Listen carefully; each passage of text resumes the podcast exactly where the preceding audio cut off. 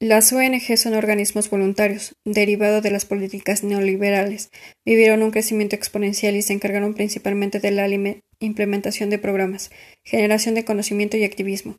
A partir de los años 80 el foco de la sociedad civil cambió una agenda política a una agenda social. El papel de las ONG cobra mayor importancia en México, en medio de la crisis de violencia y violaciones generalizadas de los derechos humanos, que, junto al grave contexto de la impunidad, colocan en el país de los casos más graves de materia de derechos humanos en toda América Latina.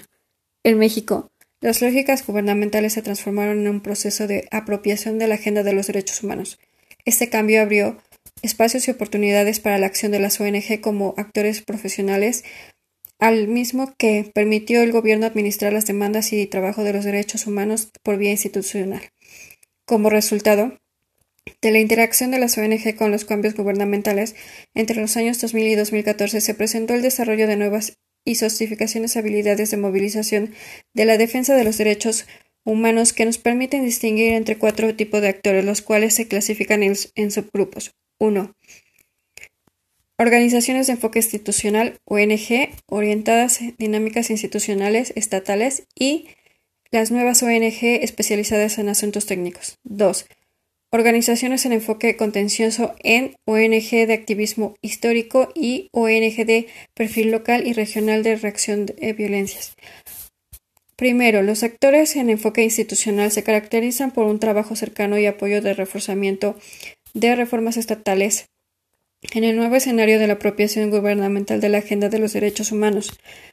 Segundo, las organizaciones orientadas a las dinámicas estatales forman parte del proceso de cambio democrático que vivió México y en las fundaciones de programas gubernamentales en la pobreza. Por otra parte, las nuevas ONG especializadas en asuntos técnicos son las aquellas que movilizan los recursos económicos para financiar proyectos de evaluación como especiales el Estado de Derecho.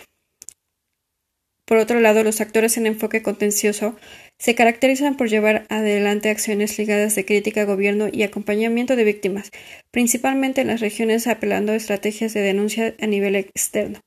Por un lado, las organizaciones del activismo histórico continúan con las estrategias de denuncia pública producción, información y defensa de los casos paradigmáticos también iniciaron algunas dinámicas institucionales, como la elaboración de Diagnóstico Nacional de Derechos Humanos, y enfrentaron grandes retos para abordar las crisis de violencia en medio de la guerra contra el narcotráfico.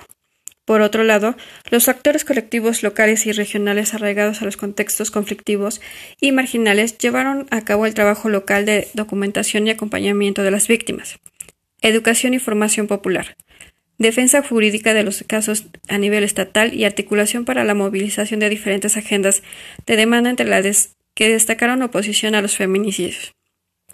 La defensa de los derechos indígenas y comunitarios, la defensa de los migrantes y la denuncia de la desaparición forzada del territorio. Estas ONG locales y regionales han contado con una conexión solidaria internacional, lo que ha permitido generar habilidades de movilización relacionada con la denuncia de un alto riesgo de las zonas donde actúan, dada la expansión y capacidad del ordenamiento local y región del crimen organizado. De esta manera, entre las ONG y el gobierno federal en México generan un ensanchamiento de espacio para la defensa de los derechos humanos, al mismo tiempo una fragmentación del tipo de agendas y marcos movilizados por las propias ONG.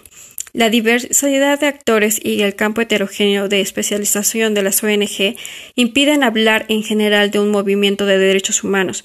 Por el contrario, los objetivos y agendas que impulsan las ONG defensoras de los derechos humanos como actores de dicho movimiento son heterogéneos.